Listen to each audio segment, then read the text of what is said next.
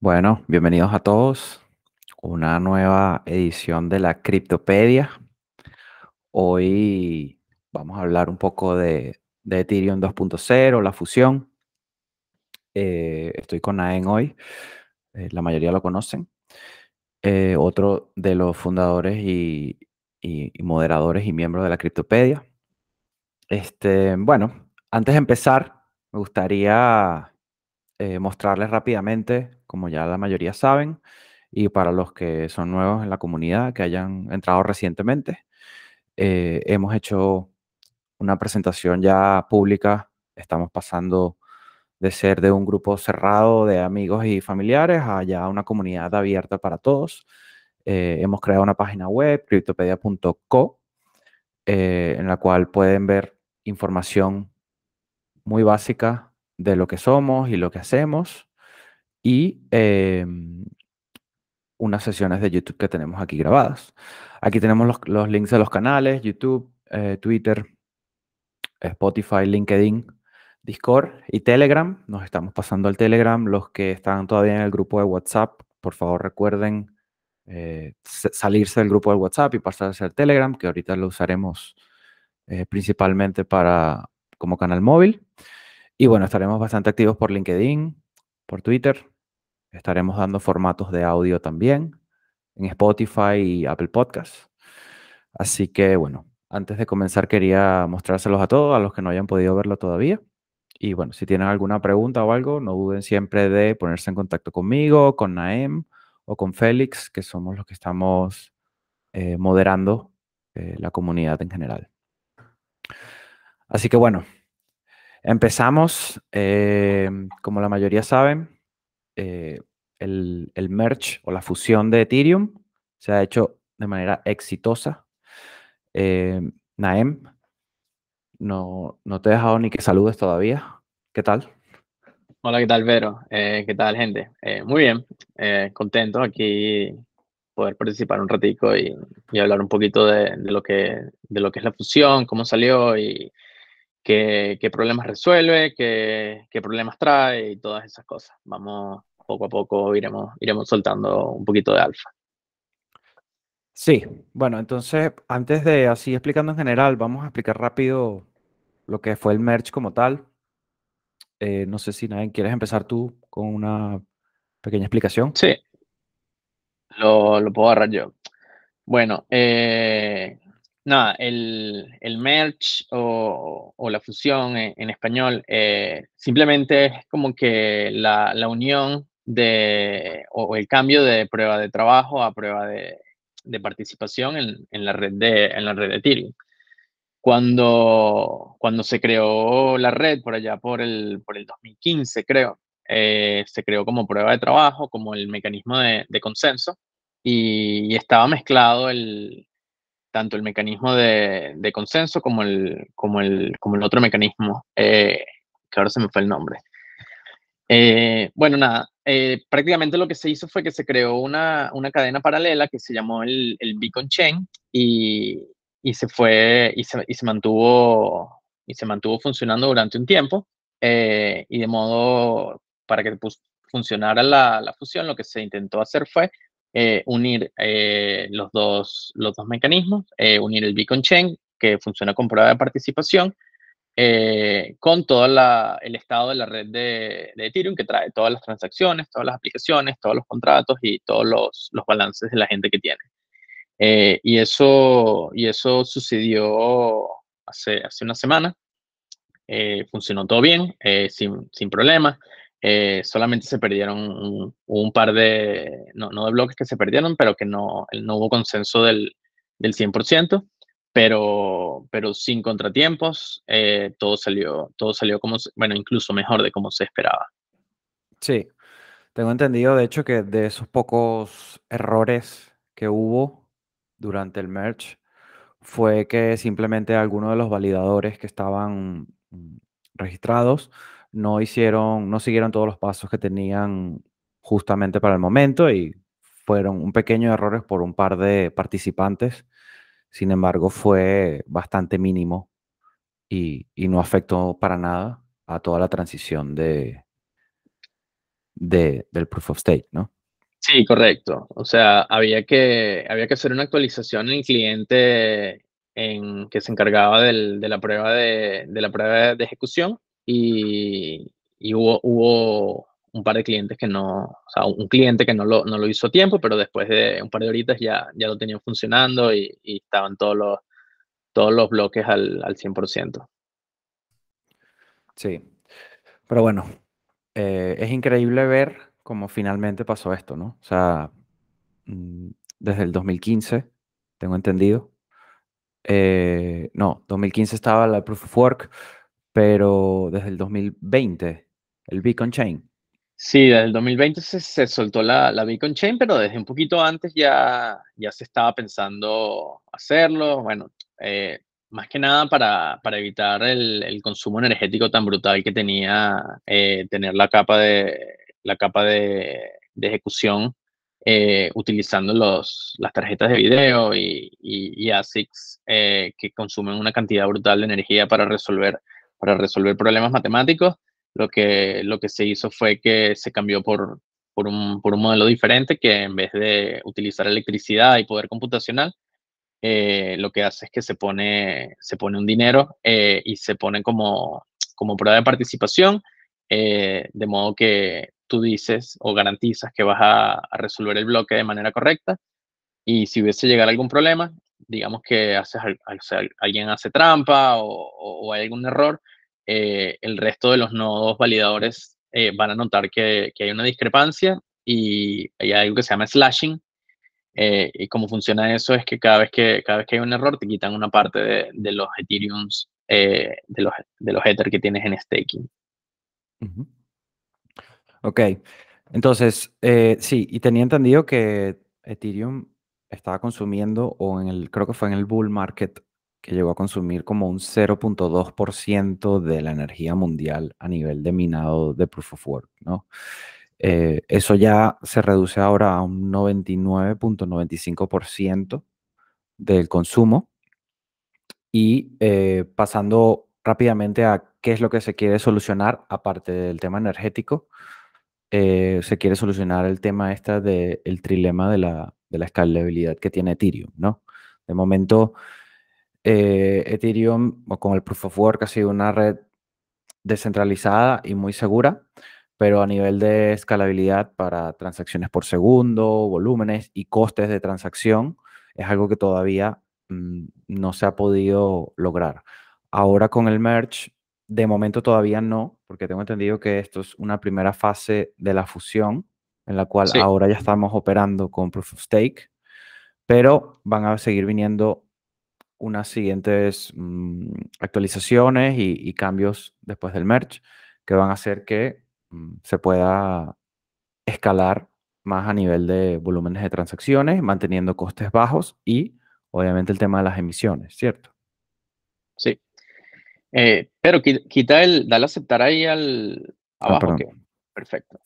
Eh, sí, ahora la gente habla mucho de seguridad, de que lo que más se resuelve es el problema de la seguridad, porque al tener, al tener en, en riesgo eh, una cantidad de Ethereum para poderlos para poderlos perder si haces trampa, eh, eso es un incentivo más grande a, decir siempre la verdad.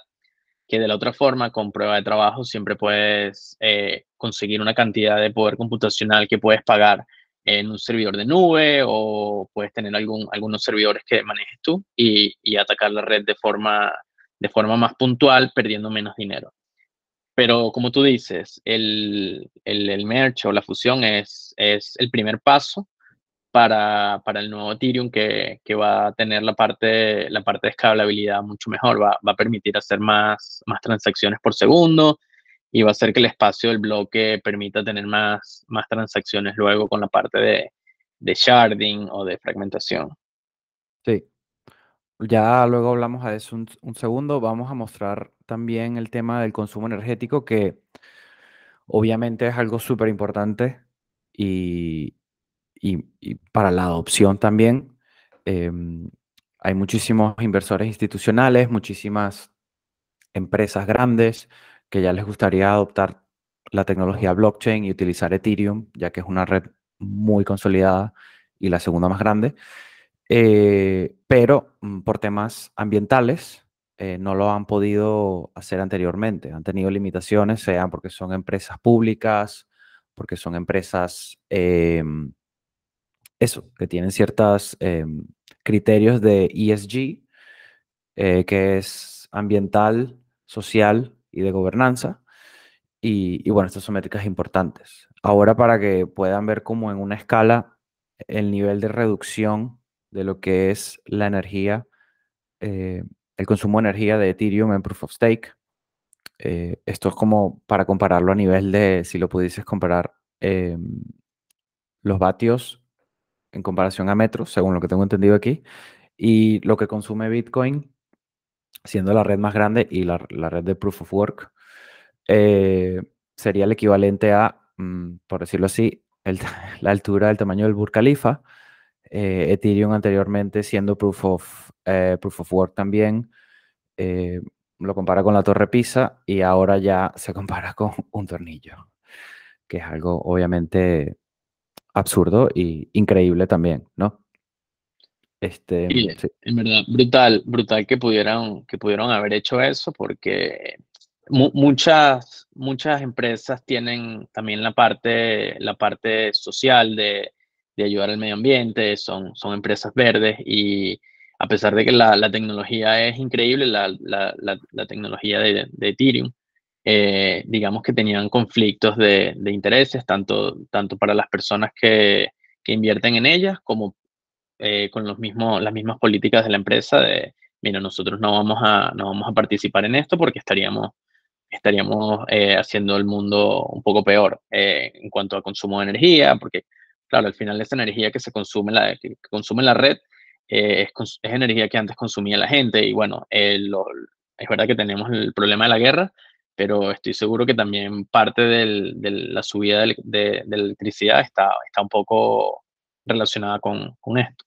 Entonces, bueno, ahora se van a liberar un poco de, un poco de, kilovatios hora y se van a liberar eh, bastantes tarjetas de video eh, que, antes era bastante rentable minar Ethereum, ahorita es verdad que hay, hay otras, hay otras blockchain que, todavía se puede minar con, prueba de trabajo, pero eh, va, es un mercado que va a estar bastante más saturado y poco a poco van a ir sacando la gente que vive en países donde la energía es bastante cara y terminan siendo y, terminan minando eh, prueba de trabajo los sitios donde, donde la energía sea gratis porque es renovable o, o sea exceso o donde la electricidad sea muy, muy barata, como países como en Venezuela o, o cualquier otro país en, en África, donde eh, comparado con Europa o Estados Unidos es, es relativamente barato.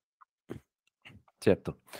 Sí, y bueno, eh, a mí lo que más me gusta de, de, este tema de Proof of Stake también energético, aparte de la eficiencia, eh, es el impulso que va a dar a la adopción, ¿no? Porque, bueno, eso, todas estas empresas que estaban esperando este momento, todos estos inversores institucionales, pero luego tienes todos em, los mercados de Ethereum, como pueden ser, por ejemplo, los NFTs, ¿no? Los NFTs es algo que tiene muchísima, eh, va a tener muchísima utilidad y se va a, ser muy, va a estar muy presente en las empresas, en los departamentos de marketing para sacar nuevos formatos de membresías, eh, etcétera. Bueno, tenemos todo el tema del metaverso y, ya que puedas hacer todo esto mm, ambiental o, amigable para el medio ambiente, eh, se va a utilizar ahora eh, muchísimo para, ya vas a ver cómo va a explotar, ¿no? O sea, porque he visto otras empresas, por ejemplo, para, para tickets de artistas de música o o para hacer collectibles eh, de, deportes. Han utilizado otras redes como las de Tesos o algunas de otras que ya están en Proof of Stake para ofrecer productos de NFTs porque obviamente siempre necesitan tener su imagen de eh, somos, eh, somos green, ¿no? Somos verdes. Entonces ahora ya con Ethereum del lado verde 100%, esto va a ser un impulso increíble para, para todo el, todo el mercado de los NFTs, ¿no? Sí. Eh, otra parte, eh, aparte de los NFTs y, bueno, eso, el ambiental, em, algo súper interesante que forma parte de, de este merge es que ya Ethereum, según, tengo entendido, ya había hecho una actualización para empezar a quemar eh, Ethereums y hacerlo eh, deflacionario, ¿no? Pero tengo entendido que ahora con el merge, y bueno, todavía estamos en una faceta comenzando, eh, va a ser mucho más deflacionario de lo que la gente cree, ¿no? Que va a ser obviamente un incentivo para que eh, la gente holdee Ethereum como tal y, bueno, mm, a la larga siga, siga subiendo de valor, ¿no? Sí, todavía no estamos en ese punto de llegar a ser deflacionario, pero se está reduciendo muchísimo la, creación de, de nuevas monedas. Eh, o sea, creo que estamos al, no sé si estamos alrededor del 1% eh, y siempre vamos a, mira, Félix quiere decir algo. Eh, Naem, eh, con el tema este de Ethereum, eh, que acabas de decir que no, no llega a ser deflacionario, pero, pero que se está reduciendo la, creación de moneda. Si llegamos al punto en que se vuelve deflacionario, no hay algo en el código o en el mecanismo que pare ya la o sea, la quema de monedas, porque si, si no hay algo que lo pare, pues eventualmente va a desaparecer. O sea, no, no, sé cómo, no sé cómo funciona eso. O sea, eso, eso al final no deja de ser, eh, hay una fórmula eh, que como funciona eso es, eh, mientras más transacciones se, se, hagan, más Ethereum se va a quemar. Entonces, digamos que tiene que haber un, un balance de, momento, eh, ahora, no hay suficiente, como estamos en un, en un bear market, no hay suficientes transacciones o no hay suficiente demanda por espacio de bloque eh, para que se llene todo y por lo tanto el, el precio por, por gas no, no está en, altos, en altos máximos. Eh, como funciona la, la, red está hecha, es un mecanismo, digamos, casi perfecto o perfecto. si para que desaparezca la red tiene que ser, o sea, tiene que mantenerse la, la, cantidad de transacciones con un gas muy caro eh, durante muchos años y, y, yo no lo veo, eso no lo veo sostenible. Eh, otra cosa que tienes que saber es que los Ethereum son, son divisibles, tienen 18 decimales. Entonces, eh, siempre vas a poder reducir bastante el, el total supply, pero lo vas a poder repartir en números pequeños, de modo que cuando lo comparas con, con el dólar o con, con, el oro o, con poder comprar un refresco o cualquier cosa, eh, eso se mantenga 0,0001 Ethereum, puede, puede ser bastante dinero en un tiempo. Entonces, yo no lo veo como un problema, eh, más bien lo veo como, como algo necesario eh, que dinámicamente se, se controle la, la, el, supply, la, la, cantidad total de, de Ethereum versus la cantidad total que se quema por, por segundo. Todavía no se, va, no se puede llegar a eso, eh, a menos de que suba muchísimo la, la adopción. Creo que lo que va a pasar primero es que se va, se va a hacer un, segundo update de, del código para que se puedan hacer más transacciones por segundo y de esa forma eh, sea más fácil quitar una, una proporción de, de, lo que se quema. Sí, sí, eso fue lo que yo también algo entendí de, de momento no se nota mucho, pero si de repente hay muchísima demanda ahora de, de Ethereum y muchísimas transacciones, entre más suba el volumen de transacciones, más se van a quemar, ¿no? Sí, mira, hay, hay un botón en el, en el, gráfico de la derecha que le puedes poner cómo hubiese sido con prueba de trabajo. Sí. Y que lo tienes comparado con, eh, con Bitcoin. Entonces, este es el Ethereum Proof of Work. Ok, 3.79% de, ¿Eso solamente eh, está anualizado o está, o está desde que pasó el, el merge? Bueno, según lo que tengo entendido, ah, supply since merge. Claro, es que es brutal. O sea, el, el, cambio, el, cambio, el cambio es brutal si lo anualizas, porque tenemos, tenemos un, un, par de días solamente desde que eso pasó. Entonces, cuando analizas esos números, te das cuenta que la cantidad de, de Ethereum que se deja de crear eh, es, es muchísima. Entonces, si se mantuviese constante la parte de la demanda, eh, estás cortando el supply, entonces esto, esto en teoría se debería traducir a, una apreciación en el, en, el, el valor de Ethereum o de Ether. Eh, creo que se nos olvidó hacer el, el disclaimer. Eh, obviamente todo lo que decimos aquí es para carácter eh, educativo, no, no somos inversores ni, ni somos asesores de inversión. Así que traten de hacer cada uno su, su, propio análisis y tomar sus propias decisiones y conclusiones. Aquí simplemente lo que queremos es informar y, y, y ayudarlos a entender mejor los conceptos. Muy bien, muy bien. Gracias por el disclaimer. Tenía planeado yo hacerlo más tarde, pero ya que lo has hecho tú, pues lo tenemos hecho hoy. ok. Bueno, eh, pues sí, está esta página ultrasound.money. Eh, la tenemos en el canal de Discord, en la parte de links, de enlaces, eh, para que puedan ir monitoreando cómo va eh, funcionando el tema de, de, eso, la oferta, la emisión de, de Ethereums y que lo puedan seguir comparando con la red de Bitcoin y cómo hubiese sido si nos hubiésemos quedado en prueba de trabajo. Eh, ahora pasando un poco a las, a las desventajas, ¿no? A las desventajas o lo que se tiene miedo eh, con respecto a, al merch ahora. Eh, tenemos el tema de la tendencia de la, a la centralización, correcto, que mm, de momento si no tengo entendido, em, el 60% de los validadores que están ahora en, la red de Proof of Stake está en manos de eh, cuatro validadores, ¿no? Lido tiene un 31%, Coinbase tiene un 15%, Kraken un 8% y Binance un 6%, y ya con eso más o menos llegan al 60%, ¿no?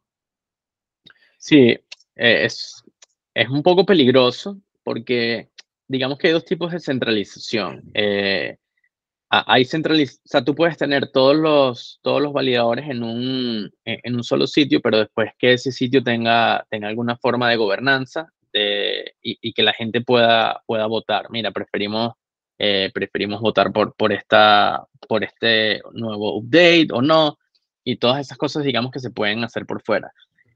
Pero para mí el riesgo más importante que está, está atado a la centralización, pero no es centralización en sí, sino es la parte de decidir qué, qué transacciones, qué transacciones vas a minar, vas a incluir en, tu, en tus bloques y todas esas cosas, eh, que prácticamente eso fue lo que estuvo pasando. O sea, es, como una censura digamos que el gobierno dice que prohíbe eh, hacer, aceptar cualquier transacción que haya tocado el contrato de Tornado Cash, que fue un problema que, que hubo hasta, hace poco. No es lo mismo que, que tu red esté centralizada en, en, una sola persona eh, a, que esté centralizada en una empresa americana, porque una empresa americana tiene, tiene su compliance, tiene que, tiene que digamos, eh, cumplir ciertas normas que pone, que pone un, Estado, Estados Unidos o puede ser cualquier otro sitio. En este caso, eh, está bastante centralizado en Estados Unidos. Coinbase, eh, o sea, Coinbase y, y, Binance creo que tienen los headquarters en Estados Unidos. Y, y Lido realmente no sé cómo funciona. Sé que ellos tienen su token de gobernanza, pero no, no sé cómo están distribuidos los tokens ahora mismo. Sí, Habría que investigarlo un poco más y a lo mejor podría ser una buena sesión hablar solo de, hacer una comparación de varios validadores de Proof of Stake, ahora que está evolucionando, que este tema va a agarrar mucho más impulso. Pero bueno, aquí hay otros. En esta gráfica pueden ver, está Rocket Pool, eh, Stakefish, eh, Stake.us. Hay, hay varios allí que tienen menos participación. Habría que averiguar si si son fiables y, buenas empresas y quién está detrás de, esos grupos. Y a lo mejor si uno quiere mm, poner a hacer staking su Ethereum y no darle más poder al Lido, por ejemplo, o a, Coinbase o a Kraken, estaría bueno buscar unas alternativas que sean fiables para, para ponerlo. No, yo de momento, por ejemplo, lo tengo, no, ni lo he tocado, de hecho. Sí, sobre todo que la gente que estuvo haciendo que estuvo participando en el Beacon Chain sin saberlo, cuando, cuando Kraken o, Coinbase o Lido te dicen, mira, te voy a pagar el, el 8%, que después fue bajando hasta 4 o 5, eh, prácticamente lo que estaban haciendo era, eh, ellos, ellos estaban, estaban, tú estabas delegando tu, tu, tu Ether y ellos lo, los estaban utilizando para, para tomar decisiones sobre la red y te daban parte del, de lo que ellos cobraban por hacer el, el staking en el, en el proof of stake, te, te daban a ti una comisión. Eh, entonces, bueno, eh, es importante también tratar de, de, repartir un poco, un poco eso. De momento no se pueden sacar los, los Ethereum que se metieron en staking eh, hace, hace unos años cuando salió lo del, lo del Beacon Chain, pero sé que, sé que en un tiempo lo van a liberar y sería bueno hacer, eh, redelegar esos, esos tokens para que, digamos, sea un poco más justo y esté mejor distribuido el, el, el pie o la torta. Sí, sí, totalmente. Obviamente la gente también a la hora de, de hacerlo, también les gusta hacerlo con la gente que tiene la mayor cantidad porque se sienten como más, más seguros, ¿no? Sienten más confianza si se lo dejan algunos de estos nombres, etcétera, pero, pero hay que estar atentos a ver cómo evoluciona porque realmente sí, sí es un tema, ¿no? Y con el tema, el ejemplo de Tornado Cash eh, fue, fue perfecto. Eh, puede pasar con cualquier otro caso, ¿no? Y, y, realmente ahí estamos perdiendo la descentralización, que es eh, el fundamento de todo. Sí, al final los validadores son los que deciden, eh, son los que deciden si, o sea, lo, los que están haciendo el staking, eh, qué, qué, transacciones incluyen en los bloques. Yo, yo creo que siempre que se pueda validar eh, o se pueda formar parte de, de, ese, en, ese protocolo de consenso, siempre vas a poder hacerlo como un nodo independiente y los nodos independientes lo que van a hacer es que a, lo mejor el 90 o 95% de los bloques eh, no van a permitir ese tipo de transacciones porque están, están lideradas por Coinbase, Kraken, Binance o, o, o Lido. Pero imagínate que nosotros eh, aquí en la Criptopedia ponemos un, un nodo validador. Eh, perfectamente nosotros podríamos decidir, mira, nosotros no vamos a participar en, en ningún tipo de censura, nosotros queremos que la red sea, sea una red descentralizada y abierta y, y aquí van a pasar cualquier tipo de transacciones. Pero nosotros, al tener, al tener menos dinero que cualquier eh, en stake, eh, comparado con cualquiera de estos grandes, eh, simplemente como es por, por, por, suerte el sorteo, vamos a recibir menos, menos bloques para, para organizar y, minar. Claro, claro. Tengo por aquí el, el enlace de si quieres hacer staking por tu cuenta, hacer un nodo de 32 Ethereum. Eh, no estoy casi seguro si sigue siendo esto o si esto fue para todo el tema de, del Beacon Chain cuando estaban las dos redes eh, simultáneas, pero aquí te explica todo lo que, lo que, los pasos a seguir para convertirte en un validador si tienes los 32 Ethereums eh, disponibles y si lo quieres hacer y obviamente eh, deberías leerte todo esto con calma porque mm, puedes hacerlo con una, con una computadora normal, pero obviamente tienes que tener, eh, para la configuración de, del nodo, tienes que tener ciertas... Sí, bueno. seguridad, tiene la parte de seguridad, tienes que tener el, el, la computadora encendida también todo el tiempo para, para poder participar siempre. Tiene sus, sus problemitas y sus cosas que son un poco delicadas y, y realmente hay que, hay que leer un poquito antes de, de, de saltar a hacer eso. 100%, 100%. Dejo igualmente el, el, enlace por ahí por si la gente lo quiere curiosear, lo voy a poner en, el, en la descripción del video.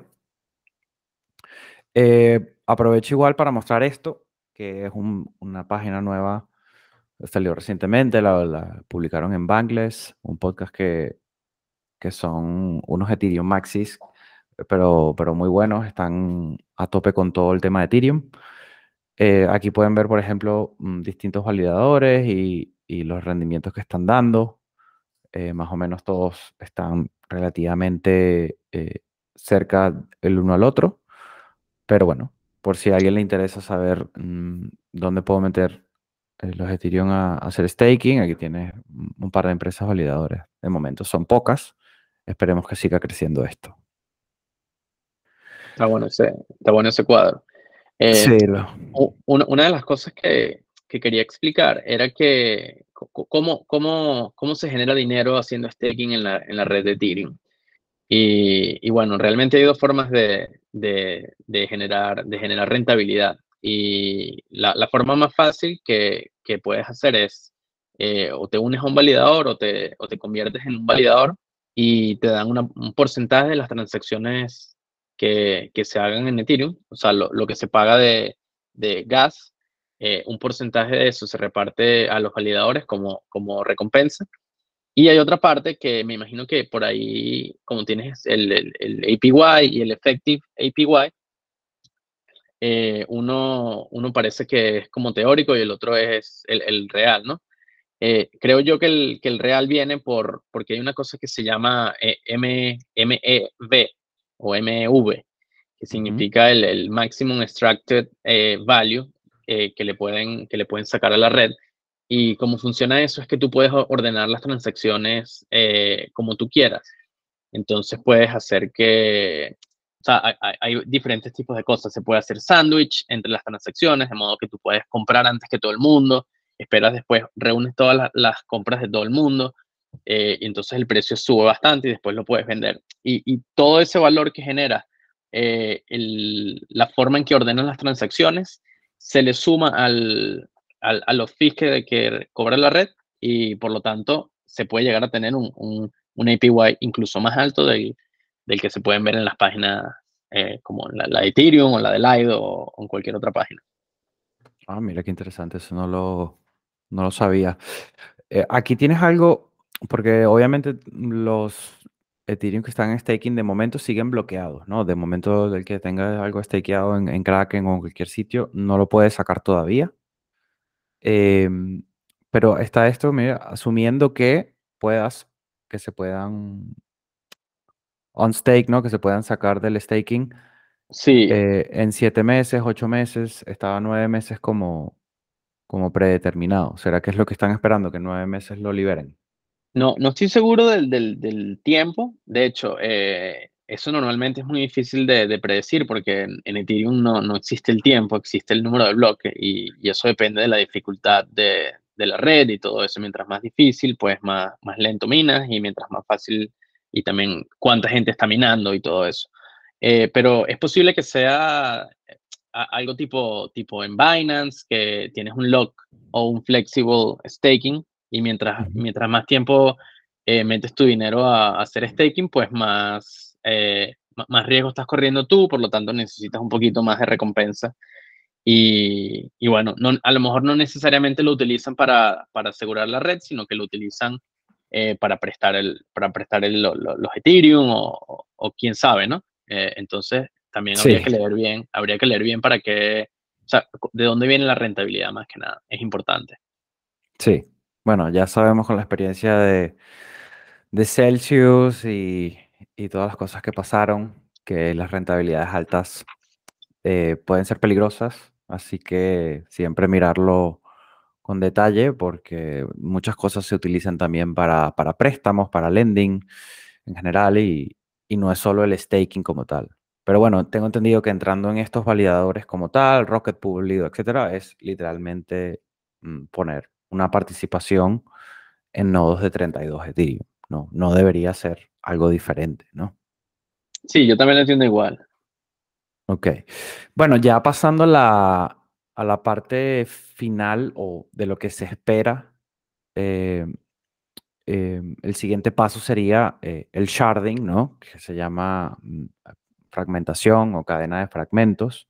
Esto ya sería la siguiente fase de la fusión, que todavía mm, tardará un tiempo en llegar, pero em, según lo que yo tengo entendido también, es que esto ya sería lo que falta a nivel de optimización para poder escalar horizontalmente la red y que se puedan hacer em, nodos adicionales, etcétera, y que las cargas de trabajo, pueda aguantar cargas de trabajo más intensas, es decir, poder procesar mm, miles y decenas de miles de transacciones por segundo, en comparación a ahora, hoy en día, que son 30 transacciones por segundo en el estado actual.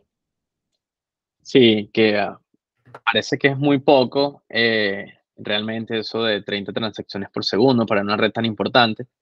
Y bueno, ahora la solución intermedia que estamos viendo es, es toda la parte de los, de los Layer 2, de los capa 2, que son como el, Polygon o, Matic, y, después tienes todo lo que es Arbitrum, Optimism, y hay muchísimos más, que lo, que lo que se encargan es eh, utilizan como que una transacción principal en el blockchain, en el blockchain de capa 1, en este caso sería el de Ethereum, y tienen como un crédito y utilizan ese crédito para, para hacer transacciones en, en las capa 2, que digamos que e, es un blockchain que corre paralelo, totalmente independiente, y, y cómo funciona es, se pueden hacer muchas transacciones y después se agrupan todas esas transacciones y se vuelven a grabar en, en la, capa, en la capa inferior de modo que es más barato porque gastas menos gas y puedes tener muchos más, muchas más transferencias por bloque, porque lo que haces es eh, agregas, agregas todas esas transacciones en, en una o unas pocas. Sí. ¿Cómo ves tú el tema de, de estos Layer 2, capa 2, Polygon, etcétera, eh, una vez esto ya suceda del merge? Yo soy pro diversidad. O sea, yo creo que como no todos los blockchains son iguales y, todos los y no todos los blockchains eh, tienen que funcionar con, con, un blockchain en específico, yo creo que es bueno tener, tener varias versiones de, de los blockchains. Uno que es más rápido, uno que es más seguro, uno que permite eh, segmentarlo en, subnets y de esta forma como que podemos ir probando las mismas aplicaciones en un blockchain u otro y podemos ir viendo si, si corre más rápido, si corre más lento, si es más seguro, si, si no es más seguro. Yo lo que veo es que a corto plazo eh, Ethereum no puede escalar sin, sin ellas, o sea, es un, digamos que es algo necesario. Eh, y, y, mientras más haya de forma diferente, pues mejor porque podemos también probar er errores, mira, esto, esto no nos gusta así o esto no funciona de, de esta manera. Eh, a la larga, lo que veo es que yo, yo no creo que Ethereum sea capaz de manejar todas las transacciones de, financieras del mundo y creo que no es buena idea tampoco poner todos los huevos en la misma cesta. Eh, siempre puedes utilizar eh, otro blockchain de, de, capa 2 como, como backup o, o, o, como respaldo por si llega a haber algún problema en, en, en la capa principal, pues tú todavía tener todo tu, todo tu, tu, historial de transacciones, saber cuáles son los balances de la gente y, y todo eso. Entonces, yo diría que creo que le falta bastante a, poder escalar Ethereum para que pueda aceptar muchas transacciones por segundo. Y, y entonces, digamos que hay bastante, hay bastante espacio para, para que todas estas Layer 2 puedan seguir desarrollándose y, y poder hacer aplicaciones y, y poder eh, eh, ayudando a, a, que Ethereum escale. Sí, sí, yo también lo veo así, la verdad. Este, Félix, ¿tienes una pregunta? Sí, pregunta aquí un poco de principiante. ¿Cuántas transacciones por segundo procesa Ethereum? 30. 30. En la capa 1, sí. Ok. Ok, sí, muy poco, ¿no? Porque ahora he, he, estado investigando acerca de unas blockchains que están, bueno, ahora surgiendo nuevas, aparte de estas Layer 2 tipo Optimism y Arbitrum, que la competencia está entre 50.000 y 100.000 transacciones por segundo. Uh -huh. Sí, eh, a ver. Lo la, que pasa la... es que, claro, no sé si la tecnología sea tan reliable como, como la de Ethereum, ¿no? Eh, ¿Quieres explicar lo del trilema, Pedro? Que por ahí va la cosa, o, lo agarro yo. No, no sé si tienes un dibujo del trilema, lo, puedo decir yo. Eh, a ver, para que, cómo funcionan los blockchain, eh, tú, tienes tres cosas. Tienes la parte de escalabilidad, tienes la parte de seguridad y tienes la parte de, tamaño de, bloque. Entonces, eh, si quieres mucho de uno, tienes que cortar tienes que cortar los otros dos lados. Entonces, si quieres muchas transacciones por segundo, pues entonces la red no puede ser tan segura o no puedes tener tan, tantas transacciones por bloque. Necesitas los bloques muy grandes, entonces tienes que cortar de otro, de otro lado. Digamos que es un problema que todavía no se ha resuelto.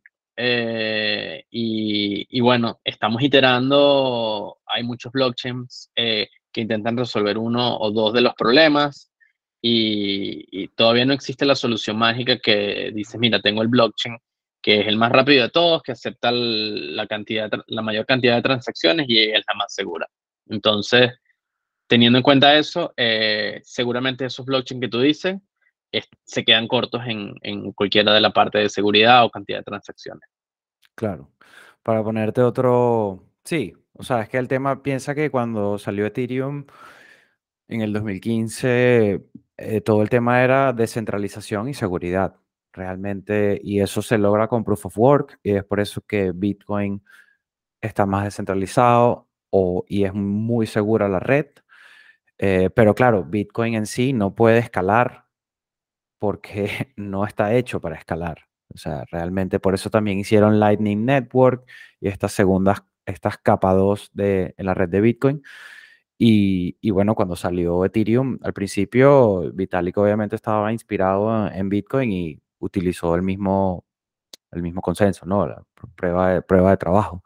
Y ya con eso ya se sabía que era imposible escalarlo y ellos siempre lo tuvieron en mente. De hecho, el proof of stake ya lo tenían desde hace como ocho años desde que salió Ethereum prácticamente ya lo tenían considerado. Simplemente que fue algo que no, no lo quisieron hacer desde el principio. Y ya ahorita están en eso. Ya haber migrado todo de Proof of Stake, de Proof of Work a Proof of Stake es una locura. Pues, o sea, tener una migración de ese nivel a una red tan grande es brutal. Ya a partir de ahora van a poder ir haciendo actualizaciones y ir optimizando todo en, en la Beacon Chain o en la capa 2 para que el número de transacciones por segundo se mm, siga aumentando. Y eso es lo que realmente es la parte 2 esta de, fragmentación. Pero digamos que creció, muy, creció mucho siendo ya proof of work y ya era, la transición ya era complicada y por eso fue que tardó tanto, ¿no? Sí. Como, como yo entiendo la parte de, de sharding o de fragmentación, es que eh, Ethereum tiene una base de datos muy grande y, entonces digamos que todos los, todos los nodos quieren participar eh, intentando, intentando asegurar toda la red o validar toda la red. Y lo que se quiere hacer es que se quiere, se quiere romper eh, como si fuesen muchos pequeños Ethereum, como si fueran islas separadas, y cada isla va a tratar cierto, un cierto número de transacciones. entonces, como, como el, el, universo es un poco más pequeño, pues pueden ir más rápido, pueden aceptar más transacciones y después entre ellos, eh, de alguna forma se tendrán que poner de acuerdo para tener, pues tendrá que haber un estado general de la red eh, y un estado por, por isla. Entonces, eso cuando, cuando, logren, cuando logren hacerlo, eh, le va a dar una, una potencia brutal a, a, la red que va a poder procesar muchísimas más transacciones por segundo, en teoría sin, sin perjudicar la parte de centralización y seguridad. Exacto. Al final lo que quieres es escalar, pero nunca dejar atrás la descentralización y la seguridad sobre todo, ¿no? Eh, creo que la seguridad es increíblemente importante. La descentralización también. Lastimosamente creo que mm, habrán siempre mayorías y eso ya existe también en Bitcoin, creo. Creo que ya hay un cierto porcentaje de mineros de Bitcoin que tienen un gran poder. No, obviamente no es más del 50%, pero pero se van concentrando, ¿no? Mientras la red sigue, sigue creciendo. Sí. Eh, bueno, más que nada, eso era lo que teníamos para contarles un poco de, de lo que fue el merge y de lo que, de lo que viene. Em, realmente mm, se espera muchísimo crecimiento y a un coste ambiental muy mínimo y eso realmente va a ser una gran ventaja, en mi opinión, eh, todo el tema ambiental mm, va a ser un impulso brutal en, en, toda la red de Ethereum y en todos los variantes Layer 2 eh, que están trabajando también en Ethereum. Eh, no sé si tiene algo más que comentar con respecto al merge, Naem, o, o, ya lo dejamos así. Lo último que puedo decir es que no se perdió nada de datos. O sea, todos, todo el historial de datos que había desde el Génesis desde el primer bloque que se, que se generó. Eh, todavía lo seguimos teniendo ahora, eh, a pesar de que se hizo esta actualización tan, tan delicada, ¿no? Que era, era, fácil, era fácil que se, se perdiera datos, pero, pero bueno, digamos que salió perfecto. Fue un aplauso realmente para, para todos esos desarrolladores que estuvieron participando ahí y que hicieron posible que, que saliera todo sin contratiempo. 100%.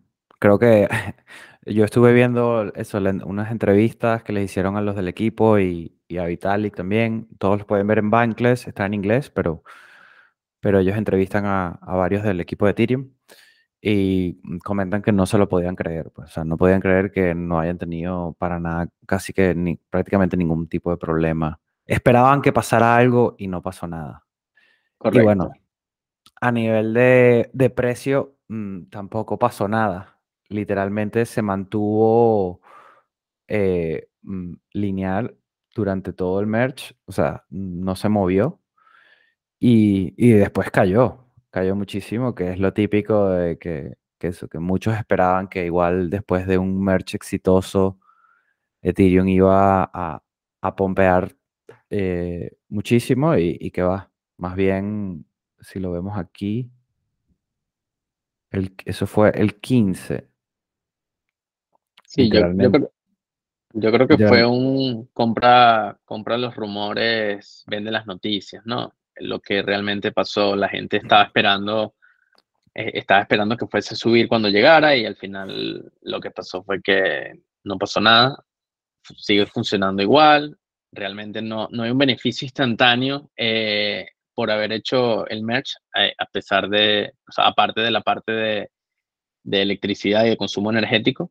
Entonces, eh, esto es, eh, yo creo que es un trade, el que estaba pensando en que iba a subir, sí, yo, yo creo que sí iba a subir, pero va a subir cuando, cuando se empieza a sentir que la, la demanda, la demanda se, empieza a subir o se mantiene igual, pero el supply ya no sigue creciendo a la misma velocidad o se, está, o se empieza a cortar dentro de un tiempo. Uh -huh. Sí. Sí, aquí pueden ver, por ejemplo, que el, desde el 19, 18 de junio, eh, prácticamente se duplicó el precio de Ethereum en menos de un mes. Y ya luego empezó a caer y, y, bueno, ya ha caído hasta casi un 40%. Eh, realmente, obviamente, que haya que el mercado haya sido exitoso no quiere decir que los costes, esto creo que también habría que aclararlo, los costes del gas todavía no, no van a estar más baratos. Sí, no, no se optimizó eso. Si sube de repente la demanda como, como fue en el bull market, pues las comisiones de Ethereum van a seguir subiendo hasta que no tengan ese tipo de actualizaciones que mm, tengo entendido que la empezarán poco a poco y también forman parte de la fragmentación, ¿no? Sí. Y bueno, al final, cómo funciona el gas eh, es un poco una subasta. Eh, tú, tú, en las transacciones puedes decidir cuánto, cuánto gas eh, quieres pagar por, por tu transacción. Y, y entonces, cuando se empieza a congestionar la red, es cuando la gente empieza a decir, bueno, pero yo necesito que se ejecute rápido mi operación, voy a pagar un poquitico más de gas. Y otro dice, bueno, pero sigue en cola y yo voy a pagar otro poquitico de gas. Y esto lo que ocurre es que empieza a subir el precio del gas y empieza, y ya entonces todos los bloques empiezan a estar llenos de transacciones. Y, y de esa forma, creo yo, que es como se va a empezar a, a hacer deflacionario. Tienes que, subir bastante la demanda. La demanda va a crear eh, que el espacio de bloque sea más escaso, por lo tanto la gente va a querer pagar más gas para que se le hagan sus transacciones. Y, eso va a generar más, más gas quemado por bloque, por lo tanto más porcentaje le va a caer a, a la gente que está participando en la validación de la red con, con la prueba de participación o proof of stake. Correcto. O sea, esperar al próximo bull market probablemente, que suba la Sí. demanda. Sí, Y bueno, de aquí a allá, puede ser el año que viene o en dos años, eh, si, no- si utilizamos el halving de, de orientación, como ha sido, em, eso ya de aquí a allá probablemente tengan, tengan la red mucho más optimizada y tengan las transacciones, tengan más transacciones por, por segundo, etcétera, ¿no? Sí. Y, bueno, al final tampoco, tampoco tienes que crear de la noche a la mañana un sistema deflacionario con que sea inflacionario, pero menos inflacionario que las monedas fiat o, o- o que otras criptomonedas, pues lo, lo va a hacer atractivo para los inversores que quieren proteger su dinero contra la, contra la inflación. Sí. Hablando de eso, eh, bueno, Bitcoin nos ha dejado un poco mal con el tema de protección de inflacionario. mm, Se comenta por todos lados, pero bueno, realmente todo, todo ha venido cayendo, ¿no? Aquí ya resumiendo, haciendo un wrap-up del tema de los mercados. Eh, Bitcoin como inflation, inflation hedge, como protección contra la inflación, eh, no se ha comportado como se esperaba. Pero bueno, si lo comparas a, 5, 10 años, 2, 3 años con, con el oro que, y, otros activos, sigue siendo, tiene, tiene mucha mejor rentabilidad. Eh, pero bueno, Bitcoin se ha quedado literalmente estancado entre los 17.000 y, y bueno, 25 que llegó en algún momento en agosto, pero está ahí entre los 17 y los 20, eh, rodando y rebotando. No, no tenemos todavía ninguna señal de nada optimista y yo, bueno, viendo el escenario macro, eh, tampoco. El único, el único ganador de momento es el dólar en comparación a eh, las otras fiats. No sé si han visto por ahí que el pound británico se desplomó. Y bueno, el euro se está desplomando también. Así que los que se puedan diversificar en fiat, esto no es ningún consejo de inversión, pero los que tengan cuenta en Revolut y puedan cambiar a otros, otras monedas fiat, eh, podrían estar diversificándose un poco porque el euro eh, sigue bajando y, el dólar mm, es de lo mejor que se mantiene. Y bueno, el franco, el franco suizo también. Em, bueno, yo creo que ya podemos hacer un poco eh, un wrap-up en general. Yo tenía esto por aquí también interesante de el hash rate de Bitcoin, que siendo, habiendo una guerra de energía, etcétera, está en máximos históricos, es decir, que hay muchos más mineros eh, que nada ahora de momento es decir, hacer la red mucho más segura. Y eso tomando en cuenta que los precios de, eh, del Bitcoin mm, no están tan altos y han, venido bajando. Esto le afecta la rentabilidad a los mineros. Me parece interesante que a pesar de todo el tema energético y el escenario macro, eh, la red tenga all-time high de hash rate. Sí. Pues nada, este, yo creo que igual podríamos hacer wrap up. No sé si alguien tiene alguna pregunta. Fernando. Ah, espérate un segundo. Voy a liberar los micrófonos. Ahora. Sí. Fernando. Ahora sí. Muchas gracias por el resumen de lo sucedido con el merch. Muy interesante. A ver, una, una pregunta simple eh, y luego paso con otras dos.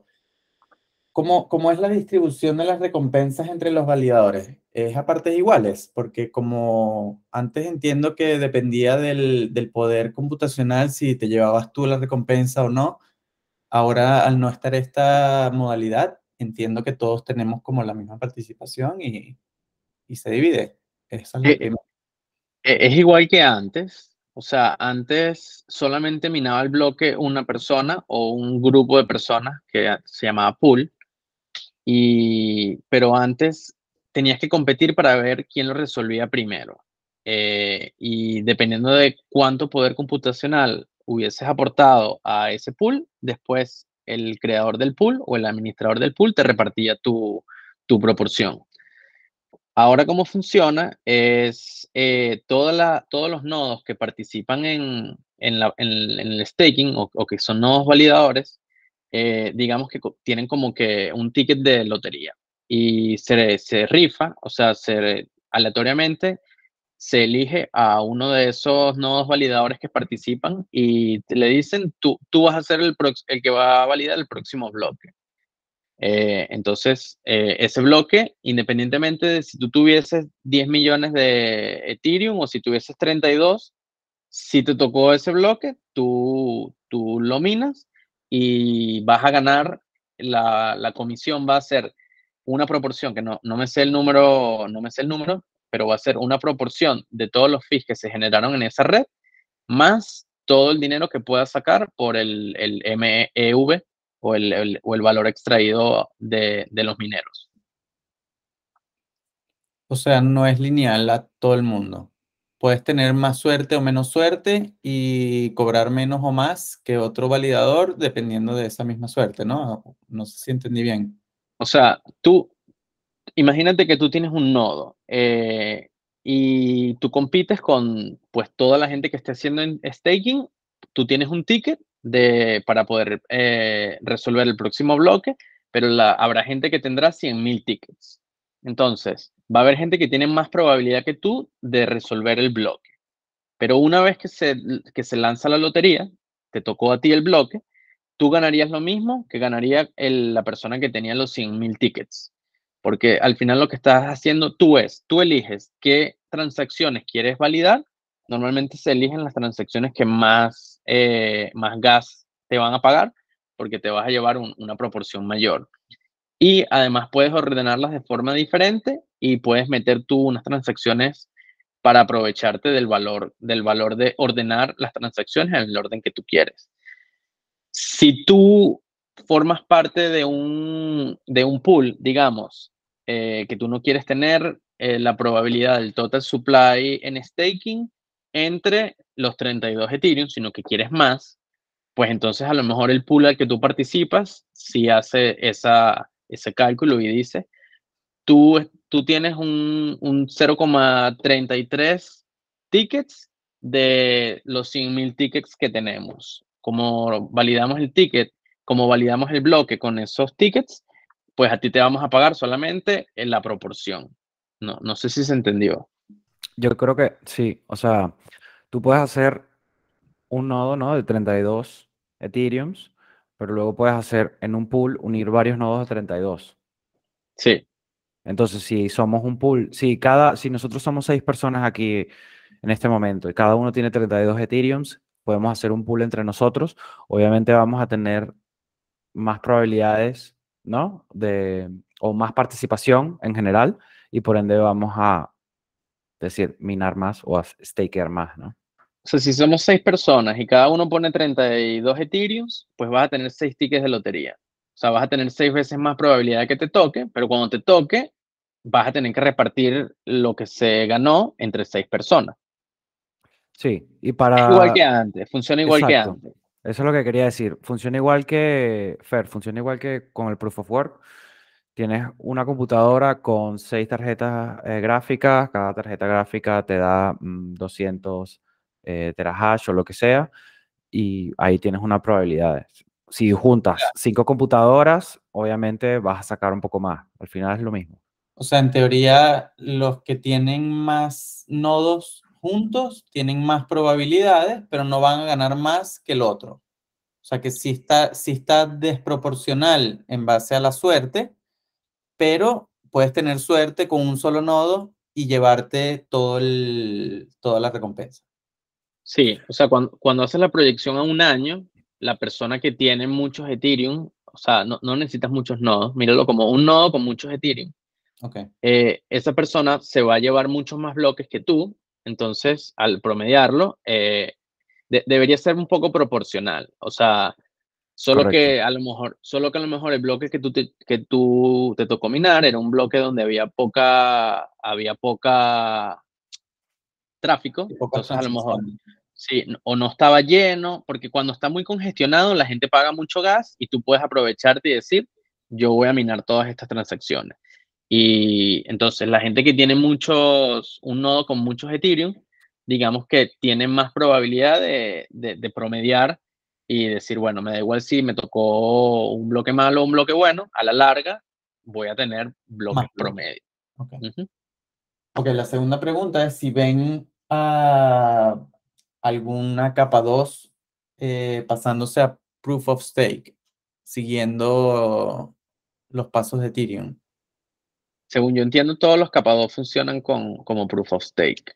O sea, justamente la, justamente la idea de, de los capa 2 es que si los quieres descentralizados, eh, no, no, entrar en el mismo problema de también tener que necesitar poder computacional para resolver el mismo problema de escalabilidad, entonces, eh, de hecho, no, no, sé si, no sé si de los Layer 2 famosos hay alguno que sea Proof of Work. No, lo desconozco.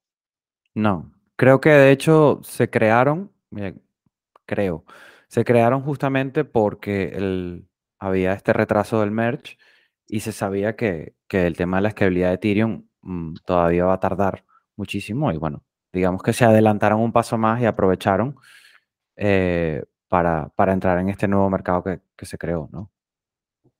Ok, sí, no lo, no lo, no sé por qué pensé que estaban en Proof of Work, error mío.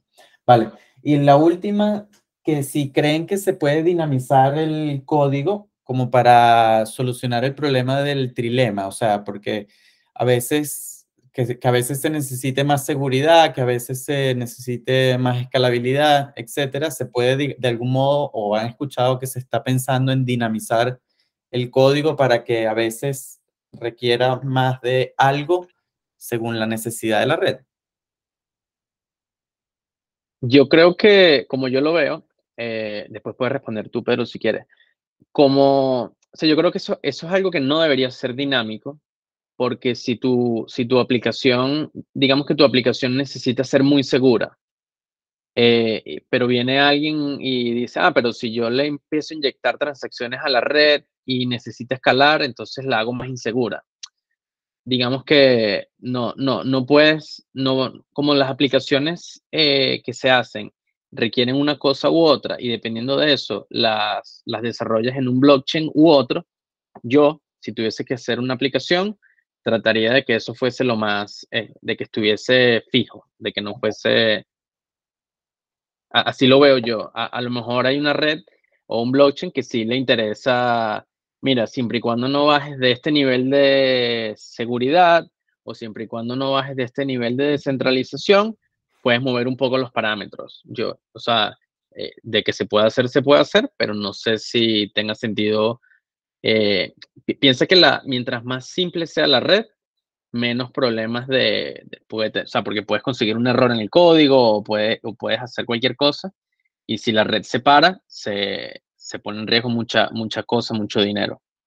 Claro, claro. Yo creo que la seguridad es lo más, de lo más importante.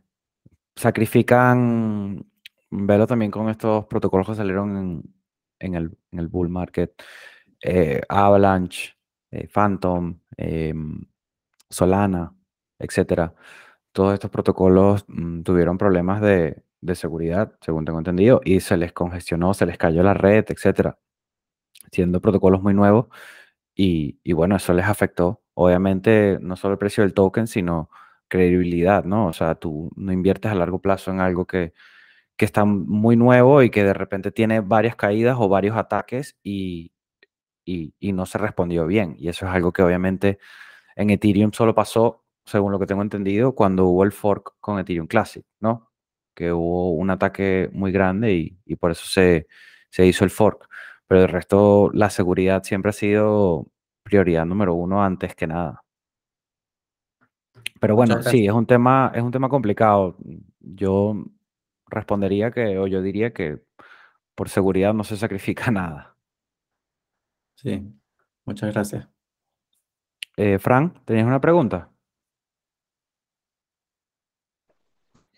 Sí, era, a ver, una, bueno, un poco ya también lo comentó Pérez, y la otra, la segunda quizás es muy básica, pero un poco por desconocimiento. Van a existir dos monedas, porque por lo menos a mí en Kraken me depositaron el mismo monto proporcional que tengo en Ethereum en PADU, de Proof of Work. Van a coexistir las dos monedas, va a migrar y me va a desaparecer me va a quedar la otra. Eh, no sé, porque un poco. Es una tontería, no, pero no entiendo si va a quedar como en su momento quedó aquí y meter un Classic y las dos monedas existiendo o con eso. Eh, Puedo responderlo yo si quieres, Pedro. O... Lo, lo, que tengo yo entendido es que al final, eh, al, al, hacer un cambio en el código, eh, todos los mineros se fueron, o sea, todos los mineros no, la, red, la red hizo una transición en la parte de, prueba de, participación o proof of stake, pero los mineros pueden seguir haciendo que funcione su red si no actualizaban los clientes. Y, eso, fue lo que, y eso fue lo que pasó. Muchos mineros dijeron, eh, vamos a seguir manteniendo la red de Ethereum como proof of work y, vamos a, al final la, moneda nueva debería, debió haberse llamado diferente, pero como hay consenso la mayoría del, del, de la gente eh, decidió moverse a, la otra cadena, pues eh, se, renombra, se renombra al revés, igual que con, en, verdad Ethereum Classic es Ethereum, eh, pero como todo el mundo o la mayoría de la gente se movió al, al, al nuevo Ethereum después de hacerle el fork, pues se, se, le hizo el cambio del nombre y se mantuvo el nombre original a la, a la cadena más larga, como dicen. Sí. Y bueno, también pasó con Bitcoin Cash en su momento, que se creó un grupo de desarrolladores que querían hacer otras cosas, hicieron el fork y crearon Bitcoin Cash y bueno, al final mm, tengo entendido que ya ese Ethereum de Proof of Work no vale nada, ¿no? A nivel de valor de, token. O, todavía ni siquiera se puede tradear bien, según lo que tengo entendido. Yo, yo recibí en, en KuCoin, creo, recibí, pero no podía hacer nada con ello. Creo que Kraken se puede vender. Yo, yo también, o sea, yo, yo sé lo que dice Fran porque yo también, yo también recibí unos Ethereum en, de, como un airdrop. Y, pero si, si pones la, la gráfica, eh, todo el mundo lo soltó, pues, o sea, casi nadie cree que esa red va a seguir funcionando. Primero porque rompería justamente el, el, el plan original que fue, vamos a hacer que Ethereum sea eh, amigable con el medio ambiente. O sea, no tiene sentido mantener, mantener una red funcionando con prueba de trabajo que ahora está funcionando perfectamente con prueba de, con prueba de, participación. Si llegase a haber algún problema con la red de, con la nueva red, con, con el nuevo mecanismo de consenso, es posible que agarre, agarre valor otra vez, pero yo yo no lo veo posible, o sea, no, no lo veo probable. Sí, exacto. Digamos que ese sería el caso, no, si pasa algo ahora en el, en el nuevo Ethereum, si pasa algún problema, eh, pues la gente a lo mejor migraría a la, a la versión anterior que sería el, el ETH W, ¿no? Pero bueno, viendo aquí el precio en el, hace cinco días estaba en 50 dólares y llegó a 4 y está en 10, o sea que va en caída. Me parece interesante, sí, como Ethereum Classic y otros así proyectos viejos han sobrevivido, ¿no? Y han estado, pero bueno, a largo plazo, si tú comparas Ethereum Classic con Ethereum, obviamente, si ves la gráfica, de hecho, de los dos, Ethereum se lo comió. Y lo mismo Bitcoin con Bitcoin Cash. Y al final, este tipo de proyectos de forks que quedan a un lado, a lo mejor quedan sobreviven un tiempo, pero a largo plazo no, no es una inversión. por lo general esas redes van perdiendo poder y van perdiendo valor porque ya luego cada vez las usan menos, ¿no? Sí, y, fíjate que la, mayoría de la gente que estaba minando Ethereum, eh, al final, ¿qué, ¿qué, pasa? La gente cambiaba los Ethereum que obtenían de recompensa, los cambiaban por dólares y con esos dólares pagaban la factura de la luz. Pero, ¿qué pasa si esta nueva moneda del Ethereum W eh, crashea y llega un momento en que no puede pagar la luz? Pues desconectas la máquina y, entonces seguirá cayendo y seguirá cayendo hasta que sea insostenible mantenerla. Y bueno, yo, yo pienso que siempre va a haber alguien que, que va a tener la máquina prendida como, como por experimento, ¿no? Pero, pero no le veo una utilidad real de, de, mantener la, la red así. Se fueron todos a Ethereum Classic. Lo vi, lo vi, lo sé, por, por monitoreo. Em, literalmente todos los que tenían eh, tarjetas y, y rigs en, Ethereum se fueron a Ethereum Classic, que era como que lo más, que todavía medio rentable y tal, pero ya obviamente hay muchísimos, o sea, la cantidad de mineros, no sé si se multiplicó por 10 o algo así. Eso ya hizo que la rentabilidad de minar Ethereum Classic baje y que ya tampoco valga la pena. O sea, que al final va, va todo en caída un poco. Sí. Pues nada, es muy bien. No sé, Fran, ¿tienes alguna otra pregunta? No, esperado. Gracias. Ok, bueno, pues nada, creo que entonces podemos hacer, podemos cerrar ya la sesión. Muchísimas gracias, Naem, por ayudarnos aquí con la parte técnica, ayudarnos con la parte técnica de, de Ethereum y todos estos temas que, que bueno, que a todos nos interesan. Y bueno, gracias a todos los que estuvieron aquí y los que no estén lo podrán escuchar por, por Spotify, Apple Podcasts, eh, YouTube, y los nuevos canales que, que, tenemos. Estaremos publicando las sesiones por las redes y, bueno, estén atentos que vendrán invitados interesantes y, vendrá contenido educativo, sobre todo, eh, para que podamos seguir aprendiendo. Los que estén nuevos en la comunidad, eh, los invito a ponerse en contacto conmigo, que me cuenten un poco eh, qué hacen, si trabajan en la industria o si simplemente son entusiastas, qué es el tema que más les interesa, si les gustaría presentar algo. todos son bienvenidos. Perfecto. Pues nada, muchísimas gracias a todos. Gracias. Hasta luego. Muchas gracias. Chao. Gracias, muchachos.